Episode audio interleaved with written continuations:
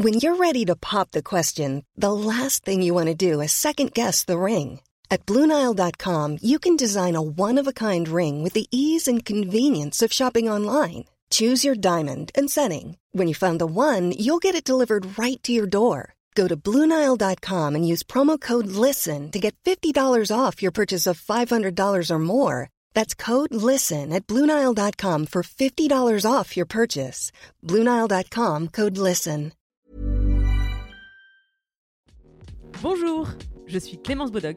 Je suis Esther Meunier. Vous écoutez Activiste, une nouvelle approche de l'action politique. Elle devrait être en classe. La meilleure façon de se payer un costard, c'est de travailler. I am not a believer in climate change. C'est papa et maman qu'on assassine. Vous vous transformez en véritable chien de garde de la police de la pensée. Le choc n'est pas un choc climatique. Et puis si on est au SMIC, eh ben faut peut-être pas divorcer non plus dans ces cas-là. Dans les milieux où il y a vraiment le pouvoir, il n'y a pas de femmes. Oh, ça suffit là. Nous sommes le mardi 9 mars 2021, en pleine semaine européenne de prévention et d'information sur l'endométriose. Est-ce que vous aviez déjà entendu parler de cette maladie de l'utérus qui provoque des douleurs très intenses? Peut-être que non, et ce serait un problème, car l'endométriose touche une femme sur dix en France. Peut-être que oui, vous connaissez, et c'est sans doute en bonne partie grâce à l'action de celles qui se sont mobilisées pour la faire connaître, pour sensibiliser le corps médical et les femmes à l'existence de cette maladie. Elles, ce sont les membres de l'association Endo France, créée en 2001, et qui milite pour faire sortir la maladie de l'ombre. Aujourd'hui dans Activiste, vous allez pouvoir écouter la présidente de l'association Endo France depuis 2012, Yasmine Kando. Bonjour Yasmine. Est-ce que tu peux commencer par te présenter, me dire un peu d'où tu viens, ce que tu fais dans la vie actuellement? Bonjour Clémence, bonjour à tous. Euh, alors, effectivement, je suis euh, Yasmine Kando, présidente de l'association Endo France. Euh, dans la vie, je suis mariée, j'ai eu le bonheur d'avoir deux garçons et je suis responsable des relations extérieures dans une société qui fait de la formation pour les entreprises, notamment, je, simplifie parce que c'est assez complexe. Je travaille à mi-temps et tout le reste du temps, bah, je, je, donne pour Endo France. Alors justement, comment et pourquoi tu as rejoint l'association Endo France? C'était quand? Qu'est-ce qui s'est passé? Est-ce que tu peux me raconter ce, parcours? Alors effectivement, euh, je me suis engagée parce que moi-même je suis euh, touchée par l'endométriose. Euh, j'ai eu un, très très long parcours difficile avec, cette maladie. Et bah, c'est une maladie tellement intime que quand on, quand on choisit de, s'engager pour cette cause, ben, on y va avec ses tripes, hein, c'est le cas de le dire. Donc euh, voilà, je, me suis engagée. J'ai d'abord eu besoin d'Endo-France quand, quand, mon parcours est devenu très très difficile. Euh, Endo-France m'a énormément apporté, m'a soutenue. Et, c'est à partir de là que je me suis dit que moi aussi, je, devais, euh, je me devais de, de donner ce que j'avais reçu à d'autres femmes. Alors j'ai deux questions. La première, est-ce que tu peux expliquer brièvement ce qu'est l'endométriose pour des gens qui n'en auraient jamais entendu parler? Et la deuxième, c'est que tu viens de parler de parcours difficile. En quoi c'est difficile d'obtenir un diagnostic sur une maladie qui est aussi handicapante? Alors, pour répondre à ta première question, euh, l'endométriose de façon simple, euh, et forcément ça, ça oblige à, à ne pas tout, tout dire de, de ce qu'on sait de cette maladie. Euh, c'est une maladie qui débute avec les règles.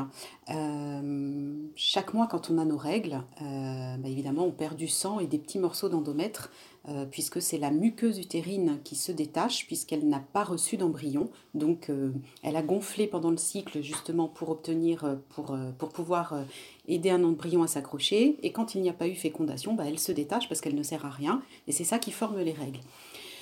L'endométriose, c'est quand on retrouve des cellules ou du tissu endométrial euh, en dehors de l'utérus. Et concrètement, en dehors de l'utérus, c'est dans le ventre. Euh, et ça, ça arrive chez toutes les femmes. Euh, mais le système immunitaire est bien fait et à la fin du cycle, il envoie des petites cellules pour nettoyer ce qui n'est pas à sa place. Sauf chez 10% des femmes. Ce système immunitaire ne fonctionne pas ou ne répond pas comme il faudrait. Et du coup, euh, les petites cellules qui, qui, sont là, au lieu d'être dans l'utérus, eh ben, elles vont continuer à vivre et elles vont chaque mois réagir aux hormones. Et quand on va avoir nos règles et saigner, eh ben, ces petites cellules-là dans le ventre, elles vont saigner aussi. Et c'est ça qui va provoquer des douleurs, qui va provoquer des adhérences entre les organes et surtout des nodules, des kystes qui cycle après cycle vont grossir, euh, vont prendre de plus en plus de place, être de plus en plus euh, douloureuses et, euh, et, devenir effectivement handicapantes si on ne met pas, si on ne met pas ce qu'il faut en place pour, pour arrêter le, le processus. Ça, c'est une façon très très simplifiée d'expliquer l'endométriose. On ne sait pas aujourd'hui exactement quelle en est la cause. Il y a plusieurs théories qui sont qui sont mises en avant, mais le propre d'une théorie, justement, bah, c'est de rester, euh, c'est de rester au stade de l'hypothèse. Hein. On n'a aucune certitude sur euh, la cause exacte de, l'endométriose. C'est très complexe et même les, enfin, les membres de la communauté scientifique internationale ne, ne, savent pas, il n'y a pas de consensus aujourd'hui euh, sur le, sur le sujet. En tout cas, celle qui explique 80% des des lésions d'endométriose, c'est celle, euh, que, j'ai expliquées, donc le, fait d'avoir un peu de reflux dans, le ventre. Voilà. Et pourquoi le parcours est si difficile euh, Pourquoi il faut autant de temps pour être diagnostiqué? Bah, D'abord parce que pendant longtemps, on a, je pense, banalisé la douleur euh, d'une femme pendant ses règles. je pense que on s'est tout entendu dire à un moment ou à un autre bah, tes règles, c'est normal d'avoir mal au ventre, euh, voilà. Sauf qu'on ne mesure pas là, entre guillemets, la normalité de la douleur. À partir du moment où une douleur gêne dans l'activité quotidienne, empêche de se lever, empêche d'aller au travail, empêche d'aller au lycée pour les plus jeunes, elle n'est pas normale. Et ça, euh, ça a été difficile de, le faire entendre, je pense. Ensuite, c'est une maladie qui touche l'intime avec des symptômes qui sont absolument pas glamour. Donc, euh, c'est pas très, très agréable euh, de discuter de ça. C'est pas facile de dire euh, non, mais là j'ai des troubles urinaires, des troubles digestifs. non, non, avec mon copain, les rapports c'est pas possible. voilà, tout ça, ce sont des choses qui relèvent de l'intime, ça ne se dit pas.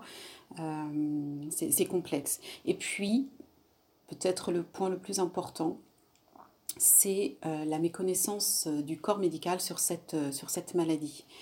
les médecins généralistes entendent parler d'endométriose 20 minutes sur cette année. pas étonnant qu'ils passent à côté quand, quand quelqu'un leur dit j'ai mal au ventre pendant mes règles. notre association existe depuis 2001. Elle euh, milite depuis 2005 auprès des pouvoirs publics justement pour faire entendre cette problématique de la formation des médecins. En septembre 2020, un décret est enfin paru intégrant l'endométriose dans le parcours des études médicales de second cycle. Il a fallu 15 ans. 15 ans et des demandes répétées et toujours la même demande, à savoir adapter la formation initiale des médecins.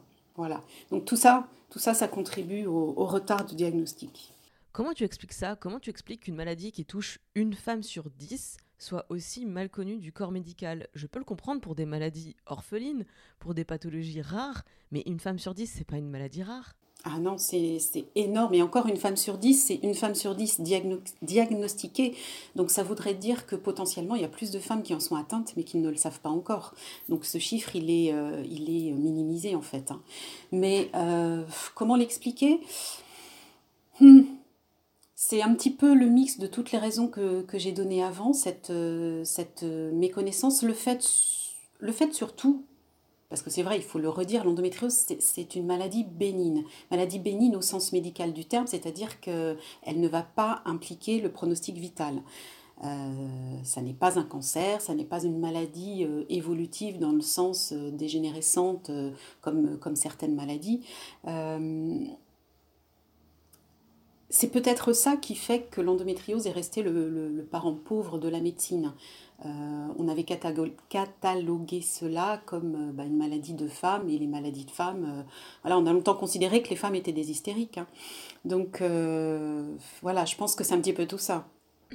Oui, j'allais poser la question, sans traiter de, sexiste misogyne l'ensemble du corps médical, parce que c'est pas ce que je pense. Je pense que les individus sont multiples, complexes dans leur construction, dans leur histoire. Je suis pas en train de dire que tous les médecins sont sexistes, mais je suis en train de poser la question de est-ce que le sexisme de la société, euh, voilà, le fait qu'on vit dans une société patriarcale, est-ce que ça c'est un facteur d'explication, une raison pour laquelle les maladies de femmes, comme l'endométriose, sont aussi mal connues est aussi mal soutenue sur, du point de vue de la recherche Ouais, je pense, je pense que ça, ça, prend une part importante, en tout cas, dans, l'histoire de l'endométriose.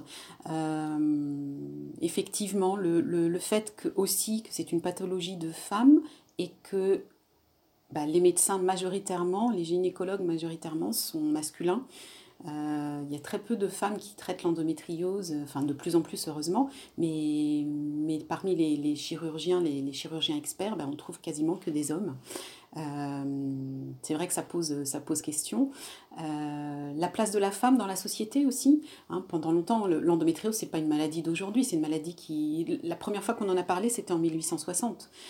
Mais oui, mais ça, j'ai vu, j'ai écouté une émission que tu avais faite sur euh, Europe 1, je crois, il y a deux ans, avec notamment le, docteur Petit chez Wendy Bouchard sur Europe 1, très bonne émission au passage. Et euh, le docteur Petit disait que euh, oui, ça fait 150 ans qu'on connaît cette maladie. Mais pourquoi ça fait à peine 10 ans que j'en ai entendu parler? Et c'est pas faute de m'intéresser au sujet féminin. Bah oui, oui, oui, ça c'est le grand mystère, effectivement. Euh, une, une, maladie euh, découverte il y, a, il y a 150 ans et aujourd'hui on a l'impression qu'on en est au balbutiement pour, euh, pour sa prise en charge. Et, et, voilà. Alors, la place de la femme dans la société, ça interroge ça, ça interroge le regard, le regard qu'on portait sur la femme et sur sa, je vais mettre de gros guillemets, sa liberté d'expression. Mais, mais une femme, on lui demandait pas de, de dire comment elle se sentait à l'époque. Hein. Dans les années 1800, on lui demandait juste de faire les tâches ménagères, les tâches euh, au champ, euh, les, de s'occuper, de faire des enfants très jeunes, de s'en occuper. Et puis la femme mourait très jeune. Et puis entre-temps, si elle avait mal, bah, elle ne le disait surtout pas parce que c'est pas du tout ce qu'on lui demandait. Donc euh, voilà, tout, tout ça, l'importance que prend la femme, le, même le droit de vote, c'est pas si vieux que ça hein, finalement quand on, quand on se retourne, euh, voilà, hein, le droit de vote pour les femmes, euh, voilà. Donc bon, la place de la femme est interrogée. Le fait qu'effectivement la médecine la société patriarcale, la, médecine masculine, le fait que seuls les hommes pouvaient peut-être faire des études à l'époque, etc. On, a transbahuté ça d'année en année, de siècle en siècle, et, euh, et aujourd'hui, bah, les femmes, les femmes euh, ont, ont cette possibilité d'être l'égal de l'homme, euh, mais, mais voilà, il y a un tel retard, il y a un tel retard que bah, on, on aussi. On en pâtit aussi. Je voudrais parler aussi du rapport à la douleur parce que c'est une, maladie dont les symptômes sont très très douloureux. Et en fait, euh, je voulais savoir s'il y avait aussi une dimension religieuse, alors culturelle religieuse, hein, toute religion confondue évidemment. Euh, mais moi j'ai été éduquée dans un contexte très euh, catholique. Et ben, tu enfanteras dans la, douleur. Je veux dire, Ève, en croquant la pomme, voilà, a, a chassé l'homme du paradis. Donc en fait, euh, il y, a aussi toute cette dimension de euh, de toute façon c'est normal de souffrir c'est normal d'avoir mal et arrête de te plaindre et euh, ça va passer prends une bouillotte et un thé quoi. Est-ce qu'il y a aussi cette, cette culture là qui, qui contribue à la méconnaissance de la, de la maladie et à la difficulté de diagnostic? C'est exactement ça. Euh, j'ai écrit un livre avec le professeur Chaperon qui s'appelle euh, Idées reçues sur l'endométriose. Et, j'ai écrit un chapitre notamment qui s'appelle bah, Le quotidien avec une maladie chronique pour les femmes, c'est difficile. Et, euh, effectivement, je, commence en disant c'est comme si le vieil adage religieux tu enfanteras dans la douleur se transformait à chaque mois, tu, tu souffriras et, et, tu devras te taire. quoi. C'est exactement ça. Il y a quelque chose de culturel, il y a quelque chose euh, dans l'inconscient collectif, comme je disais tout à l'heure, de la douleur, c'est normal quand tu es une femme. Euh, bah non, non, absolument pas. Il y a aussi beaucoup de, culture, l'aspect culturel. Euh, quand on, prend, quand on prend les différentes histoires de femmes, on se rend compte aussi qu'elles disent tous, euh, bah, chez moi, dans ma famille, euh, dire qu'on n'était pas bien ou dire qu'on souffrait à ce moment-là, ça ne se disait pas. Euh, il y a des cultures, il y a des cultures par exemple où la femme est considérée impure quand elle a ses règles, donc tout ce qui va avec, bien évidemment, on ne peut pas l'entendre. moi, je suis, je suis réunionnaise et, et dans ma culture, les femmes supportent beaucoup sans, sans, rien dire non plus. Donc, moi, j'ai toujours été élevée aussi euh, avec ma mère qui me disait bah, Tu sais, c'est normal, j'étais comme toi, et ça passera plus tard, euh, euh, c'est normal. Voilà. Donc, bah, moi, à partir du moment où on me disait c'est normal, bah, je m'inquiétais pas. Hein. Voilà, hein, c'est comme ça et c'est tout. Et, effectivement, bah, c'est ton, ton fardeau de femme, porte-le, quoi. Sois-en fier. Voilà. Et, et, dans le même temps, je sais qu'il y, a donc, toute cette pression culturelle extérieure. Et est-ce qu'on n'a pas aussi un conditionnement euh, euh, individuel euh, je, vais, dire nous les femmes en général, mais je me pose la question parce que j'ai écouté pas mal d'émissions autour de, l'endométriose parce que j'ai des problèmes de règles très très douloureuses. Donc je suis aussi dans un, dans un parcours de recherche en ce moment, de diagnostic. Et en fait, quand j'écoute les émissions, je me dis ah non, mais moi j'ai pas mal à ce point-là. Enfin, j'ai mal au point de disjoncter et de faire n'importe quoi et de pas savoir ce que je suis en train de faire. Mais moi, j'ai pas la sensation de poignard qui me transperce, donc ça va. et en fait, je me reprends toute seule en me disant d'où je, d'où je compare ma douleur à d'autres témoignages plutôt que de la prendre en compte dans l'absolu. Tu vois ce que je veux dire? Ouais, totalement. En fait, effectivement, la douleur, c'est très subjectif et, c'est très individuel aussi. Hein. Chacune. Alors, déjà, il y a une multitude de symptômes dans l'endométriose, et puis il y a quand même quelques endométrioses qui vont se développer de façon euh, on appelle ça asymptomatique, c'est-à-dire sans le moindre symptôme douloureux ou très peu. Euh, et, les femmes souvent découvrent qu'elles ont de l'endométriose, malheureusement, quand elles n'arrivent pas euh, à concevoir un enfant. Euh, mais, voilà, chaque cas est unique dans l'endométriose. certaines formes sont superficielles qui peuvent être extrêmement douloureuses. Certaines formes plus profondes, curieusement, vont être moins douloureuses. Et puis, il y a des, il y a des formes, dans, 70% des cas, c'est quand même la douleur qui est le symptôme d'appel. Mais c'est très subjectif, la douleur, et, et on a une comment dire, une... Alors les médecins vont dire qu'on a une hypersensibilisation qui fait qu'on ressent la moindre petite douleur de façon euh, multipliée. Moi j'ai envie de dire en écoutant quand même euh, toutes ces femmes euh, et, en jugeant par rapport à mon propre car, parcours, pardon, euh, qu'on a développé une tolérance à la douleur qui est assez incroyable. Euh, ça, je pense que c'est une réalité. Euh, je dis souvent, comme je disais tout à l'heure, j'ai eu le grand bonheur, malgré mon endométriose, d'avoir deux, deux, grossesses et deux garçons. j'ai accouché dans les deux cas sans péridurale. Et je dis toujours qu'une crise d'endométriose me faisait plus souffrir qu'un accouchement sans péridurale. C'est pour donner une idée, une idée quand même de, l'intensité de la douleur. Euh, mais voilà. Mais en tout cas, oui, la douleur est subjective, elle ne doit pas être comparée. Et euh, chacune, chacune a sa propre tolérance, bien sûr. Et il ne faut, faut surtout pas comparer. Donc tu es présidente de l'association Endo France depuis 2012 et tu l'as rejoint à quelle date? Ça fait combien de temps que tu es engagée dans cette association? Alors, je l'ai rejointe en 2006. J'ai d'abord été euh, ce qu'on appelle euh, bénévole régionale représentante Endo-France, en fait, euh, où j'organisais des actions de soutien et d'information pour les personnes de ma région. et puis, en 2012, voilà, j'ai pris la, la présidence. mais voilà, c'est depuis 2006 que je suis engagée dans cette association. J'aimerais savoir un petit peu quelles sont les rencontres qui t'ont le plus marqué au cours de ton engagement associatif, des, bah, des parcours de femmes que tu as, que as rencontrées euh, via cette association, euh, que l'association a aidé. Est-ce que dans toutes ces années d'engagement, euh, tu penses là spontanément à quelques rencontres en particulier qui, qui t'ont marqué plus que d'autres? Oui, oui. Il il y, a, des femmes qui m'ont émue particulièrement dans leur parcours. Euh, d'abord parce qu'il a été très très difficile, euh, mais surtout parce qu'elles en ont développé euh, une force, une force de caractère, un positivisme face à la vie. elles ont des, des, des, conséquences invalidantes, vraiment, vraiment invalidantes sur leur quotidien. par exemple, une vessie qui ne fonctionne plus du tout. Euh, voilà, des choses très lourdes, euh, ou le fait de savoir que jamais ne pourront donner la vie. Euh, et ces femmes-là sont des battantes, vraiment. Et ça m'émeut vraiment de, parler d'elles parce que voilà, chaque, chaque femme que j'ai pu écouter, que j'ai pu soutenir, que j'ai pu orienter, aider, m'a renvoyé une telle image de force que ça m'a nourri aussi. Est-ce qu'il y a une typologie de femmes qui sont atteintes d'endométriose Une moyenne d'âge, euh, une, classe sociale, euh, une origine euh, ethnique Enfin, je ne sais pas. Est-ce qu'il y a, Est-ce qu'il y a un profil type de, de la patiente? Alors, pendant longtemps, on, l'a cru. Les médecins, les médecins, enfin pas les médecins d'ailleurs, les, études disaient que les, les, femmes grandes, minces, de type eurasienne, caucasien, pardon, avaient plus de, de risques d'être atteintes d'endométriose. Les, les femmes aussi d'une classe, d'une catégorie socio-professionnelle élevée. Euh... Attends, on a cru que les gens qui étaient d'une classe socio-professionnelle élevée avaient plus de chances d'être atteints d'une maladie qu'on ne diagnostiquait pas?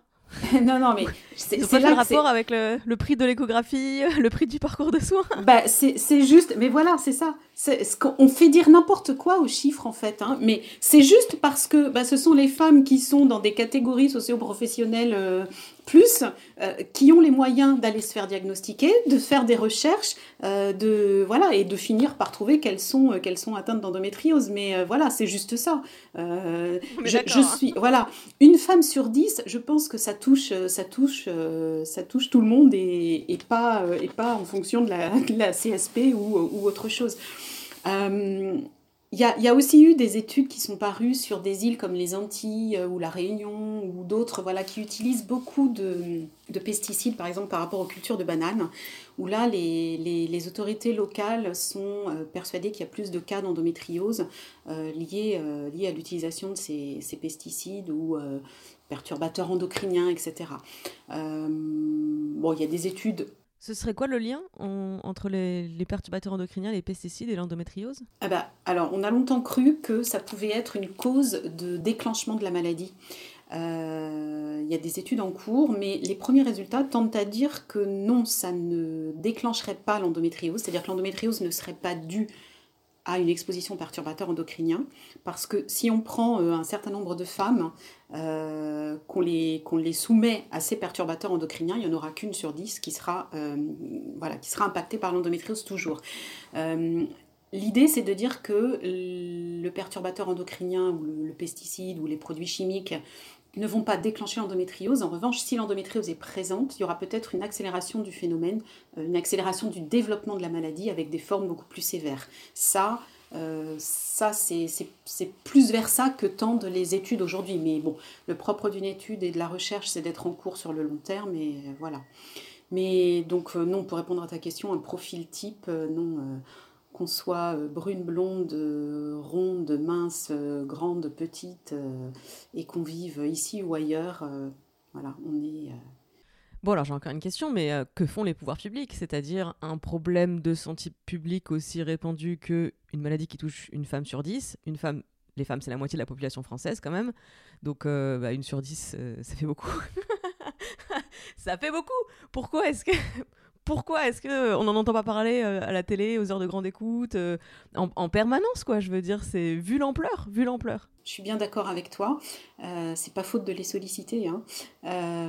tu vois, je, te disais que depuis, donc l'association a été créée en 2001. À partir de 2005, on a commencé à avoir des, à solliciter des rendez-vous, à écrire au ministère. On, a vraiment éclusé l'ensemble des ministres de, de, la santé qui ont pu passer euh, par le ministère.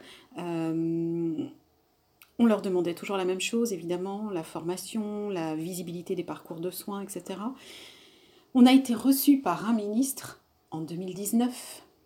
Donc euh, tu vois tout le temps que, ça a pris. en 2019, on a eu le sentiment, c'était Agnès Buzyn à l'époque, on a eu le sentiment d'être entendu, d'être enfin comprise et qui a eu, ouais, on avait le sentiment d'une prise de conscience. À partir de là, Agnès Buzyn donc, a, annoncé euh, des mesures en faveur de l'endométriose. Euh, il se trouve qu'elle a quitté le ministère juste après. Il se trouve que juste après, on a eu une crise sanitaire avec, euh, avec la pandémie Covid. Donc voilà. Ah bon On a une crise sanitaire Tu m'apprends quelque chose là T'es passé à côté, dis donc bah, Oui, oui, je suis désolée. J'ai des petits scoops comme ça. mais, mais voilà, toujours est-il que du coup, l'élan qu'on avait, qu'on avait senti à ce moment-là, bah, il a été un petit peu freiné. Bon, après, on comprend, hein. encore une fois, l'endométriose n'est pas une maladie mortelle, euh, mais voilà, on s'est senti un petit peu, euh, un petit peu euh, ralenti et frustré. Mais cette fois, je vais te livrer un vrai scoop. J'ai reçu hier soir à 21h une invitation de Monsieur le ministre Olivier Véran à une conférence, à une visioconférence vendredi prochain pour parler d'un plan national euh, dédié à l'endométriose. Je n'en sais pas plus à ce jour, au moment où je te dis ça, mais c'est quand même une grande nouvelle, euh, cette invitation euh, reçue hier soir. Donc tu es la première à le savoir de façon officielle activiste, son premier scoop. Voilà. merci beaucoup pour ça. mais bravo, et bravo, mais, mais merci sincèrement euh, à toute l'association, à, à, votre action. Là, cette fois-ci, je, parle au pluriel pour euh, toutes celles qui, qui s'engagent euh, à, tes côtés, effectivement, au sein de cette association. Mais, mais bravo pour ce que vous faites, parce que oui, ça fait 4-5 fois que je pose une question un peu naïve de mais pourquoi personne n'en parle et pourquoi personne s'y intéresse? Et en sachant pertinemment que si les choses progressent, c'est en, en partie, en énorme partie, grâce à l'action d'Endo France. Donc bravo et merci beaucoup pour ce que vous faites euh, euh, avec cette association. Merci. Et c'est vrai que l'action, elle vient du terrain, elle vient des patientes en fait. Hein. Et euh, tu vois, tu disais pourquoi on n'en parle pas à la télé, etc. C'est vrai, pourquoi? C'est notre marraine Laetitia Milou en 2016 qui a créé un, un spot, un spot de 30 secondes, qui a été diffusé sur TF1 pendant une semaine. Euh, à différents horaires, notamment le, midi. Euh, d'autres chaînes l'ont repris, euh, notamment France 5, C8, D8 à l'époque. un petit spot de 30 secondes pour sensibiliser le grand public et dire que non, la douleur n'était pas normale.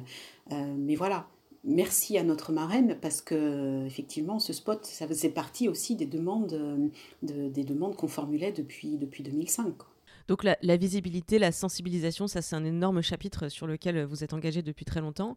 Et donc là, dans le cadre de ce, plan de lutte contre l'endométriose, euh, euh, tu es convié à cette discussion avec le ministre euh, justement pour, j'imagine, formuler des propositions. Est-ce que tu peux nous en parler? Est-ce que tu peux là tout de suite détailler quelques, mesures ou quelques grandes impulsions qu'il faudrait que les pouvoirs publics donnent à cette lutte pour pouvoir la faire avancer? Pour moi, la chose la plus importante, euh, ça reste toujours les médecins et le professionnel de santé euh, qui vont recevoir une patiente.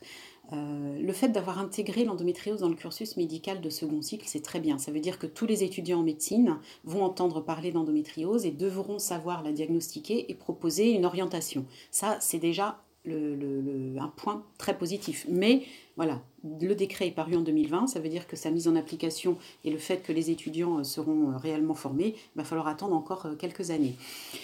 Il y a tous ces médecins qui sont en exercice aujourd'hui et qui continuent à dire à leurs patientes, parce que nous, les retours des patientes, on les a, hein, pour te donner une information, une, indication. L'année dernière, donc en 2020, nos, bénévoles ont répondu à, à, à peu près 50 000 mails de femmes de, personnes qui avaient besoin d'être orientées, soutenues, informées sur l'endométriose. Et parmi ces, ces 50 000 mails, il y a souvent, souvent, souvent, encore trop souvent, euh, des mails qui nous disent Mon médecin ne me croit pas quand je lui parle d'endométriose, il dit que c'est une maladie à la mode, euh, il dit que je veux faire comme toutes les autres, il dit qu'on en parle trop, euh, qu'on dramatise. Euh, ou alors, euh, on a ces, toutes jeunes filles de, 18 ans qui nous disent euh, Mais mon médecin me dit que je suis trop jeune pour avoir l'endométriose, pourtant j'ai tous les symptômes que vous décrivez, j'en peux plus, je peux même plus aller au lycée, une fois par mois, c'est l'horreur, voilà. Et le médecin dit Non, c'est pas possible, tu es trop jeune pour avoir de l'endométriose. Donc il faudrait vraiment, vraiment rendre obligatoire une formation continue pour ces médecins en exercice aujourd'hui, pour que, pour que tous soient euh, au même niveau de connaissance euh, et qu'ils ne passent pas à côté et qu'ils arrêtent de penser que euh, on veut avoir de l'endométriose parce que c'est la maladie à la mode. On n'en veut pas. on leur donne, on leur laisse. Hein. C'est parce qu'il y a souvent des médecins qui disent ah mais toutes les femmes veulent avoir une endométriose. Non, on n'en veut pas vraiment. C'est mais qui mais qui veut d'une maladie incurable? Parce qu'en fait, j'ai bien compris, ça n'est il y a pas de traitement, enfin il y a pas de traitement, on n'en guérit pas en fait, on vit avec, c'est tout. Voilà, on, on, apprend à vivre avec. On peut heureusement, il y a des il y a tout un tas de stratégies et de solutions pour vivre avec, heureusement. Mais non, non, mais, mais on n'en veut pas tout simplement. Euh, moi, j'ai je, je, envie de leur dire à ces gens-là, mais prenez ma vie euh, juste une semaine et on en reparle. Écoutez, je viens de passer une IRM de recherche d'endométriose. Euh, c'était pas le moment le plus fun de ma vie. Hein. C'est quand même assez désagréable toutes ces conneries. bah, c'est ça, c'est ça. Et encore, voilà, l'IRM c'est peut-être le moins désagréable, on va dire. chut. je, suis partagée entre j'ai envie d'en savoir plus et j'ai pas envie d'en savoir plus. Mais blague à part, effectivement, euh, donc d'accord, il y a la, formation, la formation des médecins euh, pour une meilleure prise en charge et côté patiente, en fait côté euh, femmes qui se plaignent d'avoir euh, des douleurs et d'avoir certains symptômes qui sont, qui sont décrits. quel conseil ou, quel message t'aimerais faire passer à sans doute là des femmes qui vont nous écouter et qui vont se dire est-ce que ça me concerne? Parce qu'en fait c'est vrai que c'est pas normal peut-être d'avoir mal à ce point pendant mes règles. Alors il y a beaucoup de femmes aussi qui nous contactent en disant oh là là moi j'ai mal euh, j'ai mal pendant mes règles et euh, euh, je pense que enfin je veux savoir si c'est de l'endométriose qu'est-ce que qu'est-ce que vous pouvez me dire sur ce sujet? Il y a quand même un message important à faire passer c'est qu'il ne faut pas sans, tomber dans le dans, dans, les messages que j'évoquais tout à l'heure il faut pas non plus dramatiser c'est-à-dire que toutes les femmes qui ont mal au ventre pendant leurs règles n'ont pas d'endométriose et tant mieux pour elles c'est physiologique hein, euh, d'avoir un peu mal quand on a, ces, règles. Si la douleur, elle cède avec un simple antalgique de type euh, paracétamol ou quand on prend un antispasmodique comme le spasfon, si la douleur s'arrête, euh, bah, très bien, pas d'inquiétude, ça n'est certainement pas de l'endométriose. Hein. Donc là, cette douleur, là, on va la qualifier de normale. elle est physiologique. c'est ça le test, hein. c'est-à-dire que si on, prend, si on prend un antalgique et que ça passe, tant mieux, il n'y a pas de souci à se faire. La question doit se poser quand la douleur revient chaque mois et que chaque mois elle est de plus en plus intense et qu'elle est vraiment invalidante, que, le, paracétamol, qu'on en a déjà pris 2, 3, 4 et pas plus de 4 parce que c'est pas bon pour le foie, et que, euh, et que là la douleur elle continue, elle ne cède pas, et puis qu'on en vient à prendre des anti-inflammatoires, là il faut se poser la question. Et là il faut en parler à son médecin. Et si le médecin n'entend pas, quelle que soit votre région, contactez les bénévoles de l'association EndoFrance. Elles vous orienteront vers des médecins qui connaissent la maladie et qui sont en mesure de poser un diagnostic précis. Voilà, ça c'est le message. C'est un médecin qui vous dit mais non, c'est pas ça, c'est pas normal. Euh, sans, faire d'examen, sans chercher, sans, entendre, sans entendre simplement ce que, ce que la patiente dit, ben là, il faut essayer d'en voir un autre. Yasmine, ça fait une demi-heure qu'on parle et on parle d'un sujet qui est à la fois euh, très intime, qui touche à la santé et en même temps qui est éminemment politique. Et c'est bien ce qu'on conclut quand on se rend compte que effectivement un levier d'action de cette lutte, c'est la mobilisation du pouvoir politique, de l'action publique pour pouvoir faire avancer la lutte. J'aimerais savoir, euh, dans ton parcours personnel, quel était ton premier souvenir que tu qualifierais aujourd'hui de politique? Mon premier souvenir que je qualifierais de politique. Là, tu me prends de court. Alors, tu peux commencer peut-être par me dire, pour toi, qu'est-ce que tu mets derrière le mot politique? À, quoi ça renvoie? C'est quoi ta définition de ce mot? Pour moi, ça s'arrête pas à, euh, à politique, ces hommes politiques qui font les lois et qui les mettent en application. Euh, pour moi, ça a quelque chose de, de l'engagement. Euh, ça a quelque chose de... Ouais, c'est ça, c'est un engagement pour une cause. Euh, c'est un engagement pour une cause qui va peut-être aider à changer quelque chose, euh, justement. alerter alerter ces, ces, ces, hommes et ces femmes politiques que quelque chose doit changer. C'est peut-être ça, c'est peut-être ça que je dirais. Ok. Est-ce que tu te souviens de ta première indignation? De la première fois que tu t'es dit ça c'est pas juste et, je veux réagir? La première fois que j'ai ressenti quelque chose d'injuste, ouais, c'est, je, crois que ça fait écho. Euh, je dirais c'est la maladresse du système. Euh, je vais appeler ça maladresse parce que effectivement je, je vois, je vais pas dire que c'était malveillant, mais c'est la maladresse du, système euh, traduit dans, dans, les, le monde hospitalier. Euh, voilà, j'avais euh, j'avais 20, 23 ans peut-être. Oui, puisqu'on venait de me diagnostiquer. Moi, j'ai vraiment mis 7 ans à être diagnostiquée, donc la moyenne. j'ai vraiment commencé à souffrir de l'endométriose à partir de 16 ans. J'ai fait tout un tas d'examens de 16 ans à 23 ans. J'en étais à ma deuxième opération. Euh, et on venait de m'annoncer que bah, fallait peut-être que je me prépare à ne jamais avoir d'enfant. Et euh, on, m'hospitalise pour me faire euh, encore une, une célioscopie pour, chercher, puisqu'on ne trouvait rien à l'examen. Et dans la chambre, dans ma chambre, une jeune fille qui était là. Donc je commence à discuter avec elle en disant bah, Tu viens pourquoi On avait sensiblement le même âge. Tu viens pourquoi Qu'est-ce qui t'arrive Et elle me dit Je viens de me faire avorter. Et moi, on venait de me dire Potentiellement, vous n'aurez pas d'enfant. J'ai rien dit, mais là, je me suis dit Mais pourquoi ils me font ça? Pourquoi ils me font ça? C'est injuste. Là, je me suis sentie euh, blessée. Alors, j'en voulais pas du tout à cette femme parce que voilà, l'avortement, c'est un droit. Merci, merci Simone Veil pour toutes celles qui, qui, en ont eu besoin. Mais quand on vous dit, voilà, vous avez une maladie, on ne sait pas trop ce que c'est, mais vous aurez certainement pas d'enfant, et puis qu'on te met à côté de toi une jeune fille qui a choisi euh, et qui en a le droit, mais qui a choisi d'avorter, ça, il y, a eu comme un, comme un problème, quoi.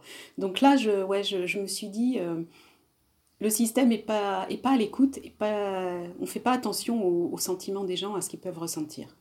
À t'entendre, je, je, me rends compte que peut-être que tes premiers souvenirs politiques, comme beaucoup de gens, je pense, ils sont en creux, c'est-à-dire c'est là où il n'y a pas assez de politique. C'est-à-dire par exemple dans la gestion de la santé des femmes, qui est un sujet politique, euh, et ben ça manque, c'est-à-dire qu'on se trouve dans des situations comme celle que tu viens de décrire, parce qu'il n'y a pas de prise en compte de, de, la, de la dimension politique de euh, bah, la maîtrise de, de, la fertilité, de la natalité, euh, la, maîtrise de son propre corps dans une société patriarcale qui contrôle beaucoup le corps des femmes, etc. etc. Ça ne me, ça me surprend pas que tu te souviennes pas de ton premier souvenir politique, ça fait plus d'un an maintenant que je fais ce podcast avec Esther Meunier, et souvent c'est une question sur laquelle les gens butent. alors souvent, c'est un marqueur générationnel, hein, mais les gens répondent, euh, dans une certaine génération, ils répondent le deuxième tour, euh, Chirac-Le Pen, bien sûr. ah, mais c'est oui. leur premier souvenir politique. Ah bah oui, oui, oui, c'est clair. Mais quand je te demande ta, ta, définition du politique, comme beaucoup de gens aussi, tu me réponds que bah, ça n'est pas euh, les élections. Finalement, quand on s'interroge soi-même sur ce qu'on met derrière le mot politique, ça n'est pas se déplacer tous les cinq ans, mettre un bulletin dans l'urne, c'est pas ça. Euh, et pourtant, on n'a pas de souvenir euh, de, qu'est-ce qui est politique pour nous. Et je pense que ça, ça témoigne d'une certaine déconnexion entre euh, l'action citoyenne, l'engagement qu'on est très nombreux, nombreuses à porter sur différents sujets, et la vision unique de la chose politique qu'on nous présente sur les plateaux télé, dans les médias, qui sont invariablement des vieux mecs en costard qui disent la plupart du temps aussi de grosses bêtises. en déconnexion totale avec nos quotidiens euh, et nos luttes. Et que je pense que ça ne contribue pas euh, à favoriser l'engagement chez les gens.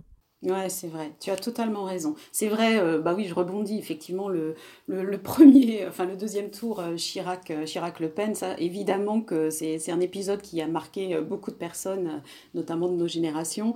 mais, mais effectivement, je suis d'accord avec toi. C'est qu'il y a un décalage entre la politique au sens global, gérer un pays comme la France, et, que, que, je n'aimerais pas faire. Hein. Ça, vraiment, sérieusement, c'est voilà. Et, notre action citoyenne quotidienne euh, vue euh, à, l'échelle de chacun, euh, effectivement, il y, a, un gros décalage. Moi, ce que j'aimerais comprendre dans ton parcours aussi, c'est qu'est-ce qui, quel est le déclic du passage à l'action? Parce que comment tu passes de cette chambre d'hôpital, de ce, de ce moment, et en fait de situation d'impuissance où tu subis ce qui t'arrive, comment tu passes de cet état-là à celui de, de, t'engager, d'agir et d'être en position de pouvoir aider, pouvoir faire, pouvoir faire avancer euh, la lutte? Comment, qu'est-ce qui se passe en fait Tu vois, quel était le, déclic à ton avis dans ta vie pour que tu passes de, cet état à l'autre? Je crois que, tu vois, je te disais tout à l'heure que toutes ces femmes qui avaient euh, transformé leur souffrance en force, mais je crois que c'est aussi ce qui m'est arrivé. Je ne vais pas, je vais pas m'apitoyer, c'est pas s'apitoyer sur son sort que ce que je vais faire là, mais j'ai vraiment, vraiment souffert avec mon endométriose, mais euh, je crois que cette maladie mm, et, toutes les conséquences qu'elle a eues sur ma vie euh, m'a permis de, de me connaître, euh, de, connaître mes limites à la fois psychologiques, morales et mes limites physiques. Et, euh, et à partir de là, ça m'a ouvert une possibilité. C'est qu'aujourd'hui, je sais très bien, quand je dis stop, c'est stop, c'est que vraiment là, je suis au bout et je ne peux plus rien faire. Mais voilà, ça, c'est transformer cette souffrance en force et de se dire que justement, c'est mettre après tout euh, bout à bout et de se dire, bah voilà, cette première indignation que j'ai ressentie, euh, cette autre injustice, euh, aujourd'hui on appellerait peut-être ça des violences obstétricales ou des violences médicales, j'en ai vécu et je me dis, mais voilà, tout ça bout à bout, il faut que ça change. Et comment ça peut changer? Il faut oser le dire et il faut oser dire aux femmes, il y a des choses qui ne sont pas normales et que vous avez le droit de ne pas accepter. Mais, je pense que voilà, c'est ça, c'est ce, déclic, il est venu euh, euh, la première fois où je me euh, j'ai participé à un événement organisé par Endo France en tant que patiente, où j'ai vu ces visages autour de moi, où j'ai vu l'énergie et la volonté de, la représentante régionale, euh, et où je me suis dit mais elle a raison et c'est elle qui a raison il faut euh, voilà le soutien il est important j'en ai eu besoin maintenant à mon tour de le donner quoi. Ça vient aussi parce qu'on a vécu hein, je disais tout à l'heure c'est avec ces tripes qu'on s'engage c'est exactement ça. Je pense que plus on est marqué dans son corps et, forcément dans son esprit parce qu'on vit euh, plus on a envie d'en faire une force.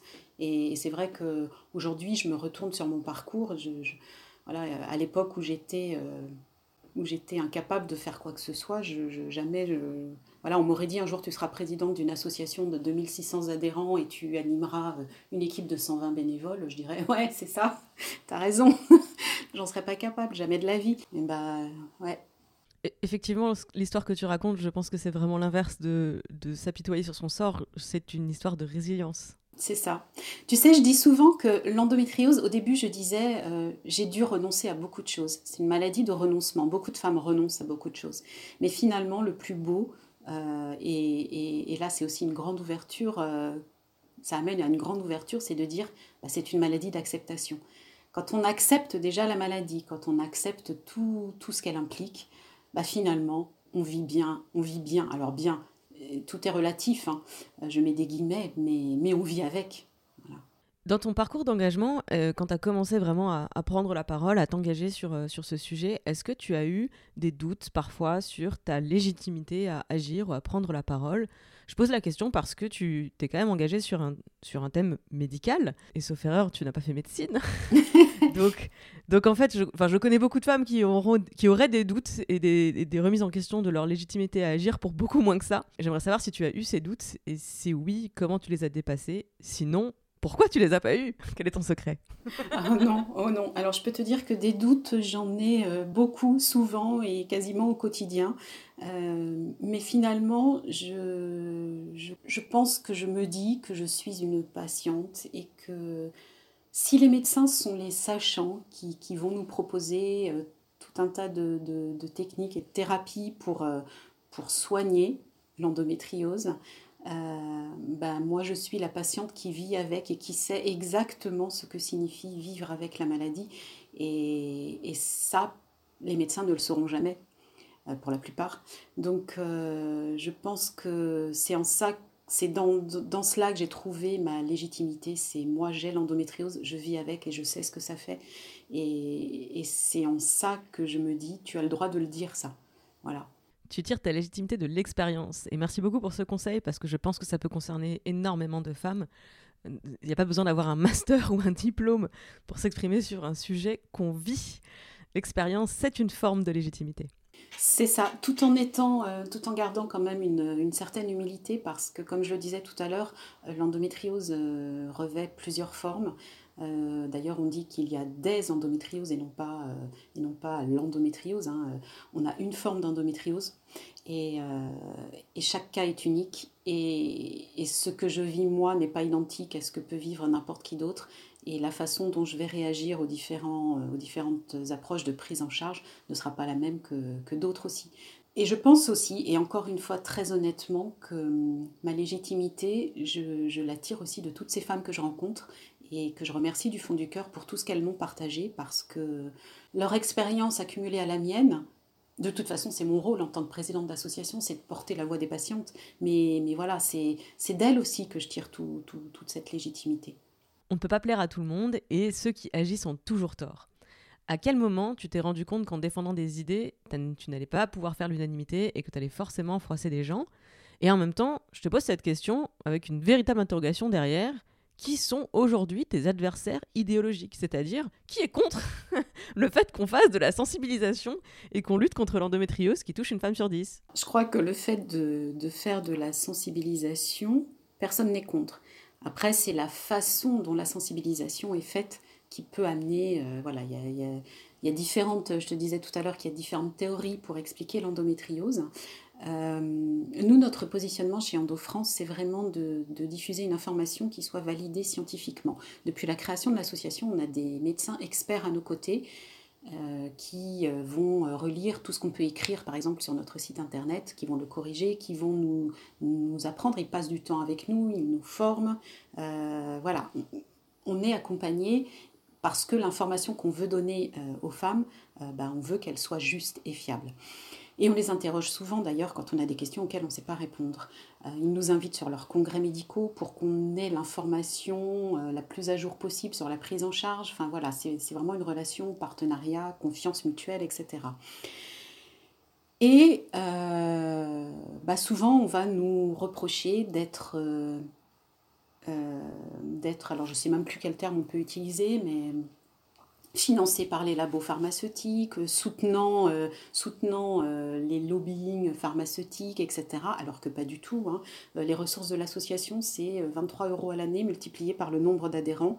et c'est des dons. Des dons qu'on a reversés essentiellement à la recherche, puisque depuis 2016, on a versé 200 000 euros à la recherche dédiée à l'endométriose. Euh, voilà, tout ça sans subvention publique, sans quoi que ce soit. Donc, euh, on ne touche pas d'argent des labos, ni même des médecins. Donc, euh, voilà. Mais ça, c'est quelque chose, parce qu'on a des médecins dans notre comité scientifique et parce qu'on choisit de diffuser, la, enfin, de soutenir la parole des médecins, d'être en phase avec les recommandations qui ont été publiées par la Haute Autorité de Santé et le Collège national des gynécologues et obstétriciens de France, on, nous dit souvent qu'on est des vendus, euh, voilà, alors que pas du tout. Mais voilà, ça c'est quelque chose auquel on doit, on, doit lutter souvent. Et puis, euh, pardon, et puis aujourd'hui, euh, il y a aussi cette histoire de théorie où on nous dit que la théorie que l'on utilise pour présenter la maladie est une théorie vieille euh, de, 50 ans et qu'on n'évolue pas, qu'on n'est pas capable d'évoluer et de savoir qu'il y a d'autres théories. Si, bien sûr, on, en a beaucoup discuté avec les différents experts de l'endométriose. Bien sûr qu'il y a d'autres théories, bien sûr qu'on les présente sur notre site internet, mais elles sont hyper compliquées et puis encore une fois, il n'y a aucune théorie qui fait le consensus. Même les médecins, quand ils font des conférences grand public, il présente la théorie euh, du reflux menstruel. C'est la façon la plus simple d'expliquer l'endométriose, d'expliquer pourquoi ça saigne dans le ventre, et c'est surtout la théorie qui va concerner 80% des endométrioses. Donc euh, je pense que même si on fait attention aux minorités, euh, c'est quand même plus facile d'expliquer ce qui arrive à la majorité. Mais pour autant, on sait très bien qu'il y a autre chose. Alors, je vais revenir sur le premier, le premier point du coup que tu développais, pour voir si j'ai bien compris, est-ce que parmi tes adversaires idéologiques, tu as des tenants des médecines alternatives, voire de traitement alternatif, sans appeler ça médecine d'ailleurs. Euh, en fait, est-ce qu'il y a toute cette, cette pression euh, euh, Je l'ai beaucoup vu quand, quand, je travaillais chez Mademoiselle et qu'on travaillait sur ces sujets autour de la contraception. Il y a quand même toute une frange émergente de retour à la nature, en réconciliation de la femme avec sa féminité, et que toute intervention médicale dans, dans, tout ça, ça ne peut que perturber notre harmonie naturelle. est-ce que c'est ça que tu es en train de m'expliquer? Oui, c'est tout à fait ça. Euh, alors, dans la prise en charge de l'endométriose, il y a une place euh, indéniable dédiée au traitement médical, il y a une place indéniable dédiée à la chirurgie, mais il y a aussi une place pour toutes ces techniques complémentaires. Ça, on le dit depuis, euh, toujours, depuis qu'on en a fait peut-être soi-même l'expérience. En tout cas, moi, j'ai testé un nombre incroyable de choses et je sais, que chacune de ces techniques m'a aidé dans, mon quotidien il y a une place pour ces techniques complémentaires et elles sont complémentaires. La prise en charge, elle est multimodale. À un moment, on a besoin du traitement, à un moment, on a besoin de la chirurgie, mais au quotidien, on a besoin de pratiquer, euh, je ne sais pas, moi, l'auto-hypnose, d'aller voir un ostéopathe, d'aller voir un kiné, euh, de faire du yoga. Enfin voilà, il y a tout un tas de choses. Et puis, bien sûr, de changer son alimentation. Mais tout ça, c'est ce que j'appelle avoir sa boîte à outils à côté de soi et à un moment ou un autre, on choisit dans ces outils euh, ce qui nous convient, ce qui nous va bien. Et encore une fois, ce qui va à l'une ne va pas à l'autre. De là à dire que euh, faire, euh, faire de la méditation va faire réduire mon nodule d'endométriose, peut-être, j'en sais rien, j'ai pas testé sur cet aspect-là, mais ça peut être dangereux sur certaines formes d'endométriose. C'est euh, il faut pas être extrémiste ni d'un côté ni de l'autre. Il n'y a pas que le médicament, mais il n'y a pas non plus que la technique douce. Il y a certaines formes d'endométriose, ça il faut le savoir aussi, c'est un tiers des endométrioses qui n'évolueront jamais. Ces femmes qui, sont, qui ont ces atteintes-là, euh, c'est super pour elles, elles auront, euh, elles auront une vie simplifiée. Et effectivement, ces femmes-là, si elles ne veulent pas de traitement, si elles font attention à leur alimentation, si elles font attention à leur hygiène de vie, bah peut-être qu'elles stabiliseront leur endométriose comme ça, qui n'évoluera pas, et ce sera très bien. Et elles, effectivement, elles peuvent dire, mais moi, je ne prends pas de médicaments parce qu'il y a trop d'effets secondaires, je fais du yoga, je fais de la marche, je fais ceci, je fais cela, et ça va très bien. Ça, oui, bravo. Mais ça, c'est un tiers des endométrioses, un tiers des cas. Ça veut dire qu'il en reste deux tiers, deux tiers des endométrioses qui vont évoluer, et souvent vers des formes relativement sévères. Et, là, je pense qu'on ne peut pas passer à côté du traitement ni, médicamenteux ni chirurgical. Et bien sûr, les techniques seront complémentaires pour aider au quotidien, au confort quotidien, mais en traitement seul, ça ne suffira pas. Merci beaucoup pour cette clarification. Effectivement, euh, je partage totalement ton analyse sur la complémentarité de, ces méthodes. Et ce qui me, ce qui me braque, c'est leur mise en concurrence, euh, exactement pour toutes les raisons que tu viens d'expliquer. De, euh, je pratique beaucoup la méditation, les huiles essentielles, j'ai tout essayé, les thés, les machins. Ok, super. Mais en fait, voilà, ça marche sur un certain niveau de douleur, etc. Et au bout d'un moment, ça marche plus. Et et voilà, je, je, je, ne néglige pas la science euh, et l'avancée médicale euh, pour autant. Donc merci pour cette, euh, pour cette mise au point. Yasmine, on arrive sur la fin de cette interview. Tu as choisi la question quelle est la chanson qui te remotive quand tu n'as plus la foi? Ah, alors, j'ai pas trouvé une chanson, mais j'ai trouvé un, thème, c'est le gospel. Voilà. N'importe quelle chanson de gospel, euh, va, va, va, vraiment m'aider euh, dans, dans, mes coups de mou. Et je chante d'ailleurs dans un groupe de gospel et, et je suis très malheureuse depuis un an puisqu'on n'a plus le droit d'aller chanter. Et, et ça, c'est difficile. Ça va revenir. Avec qui tu aimerais dîner, vivant ou mort? Simone Veil. Simone Veil pour la femme qu'elle a été déjà, pour ce qu'elle a vécu pendant la guerre, pour son histoire euh, de, de, femme, de jeune femme déportée et puis pour son action politique, pour son engagement pour nous les femmes. Euh, ouais, Simone Veil. De qui est-ce que tu aimerais apprendre quelque chose? Le Dalai Lama.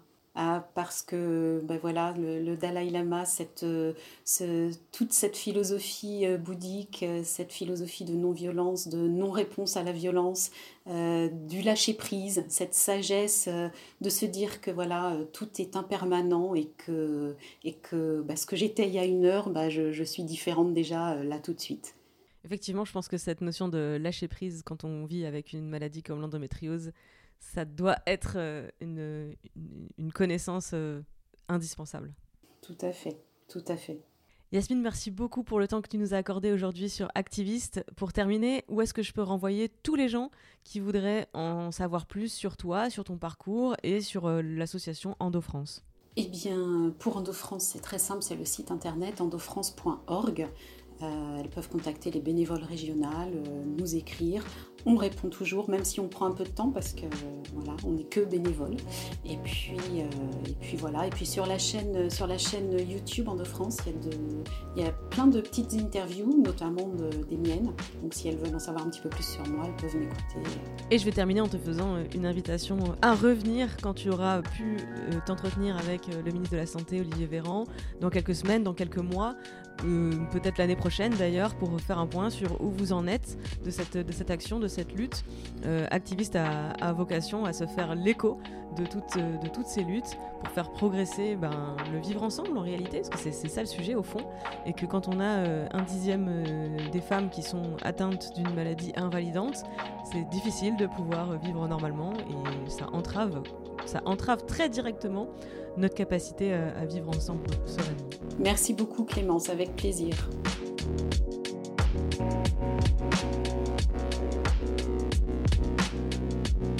Et voilà pour cet épisode d'Activiste. On espère qu'il vous aura inspiré à agir.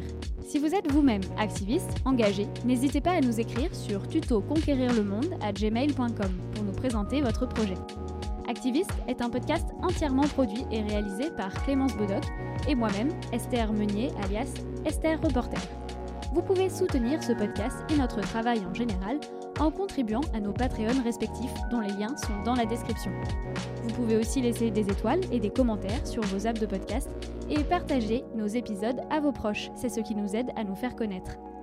Merci beaucoup pour votre écoute, on se retrouve la semaine prochaine. D'ici là, prenez soin de vous.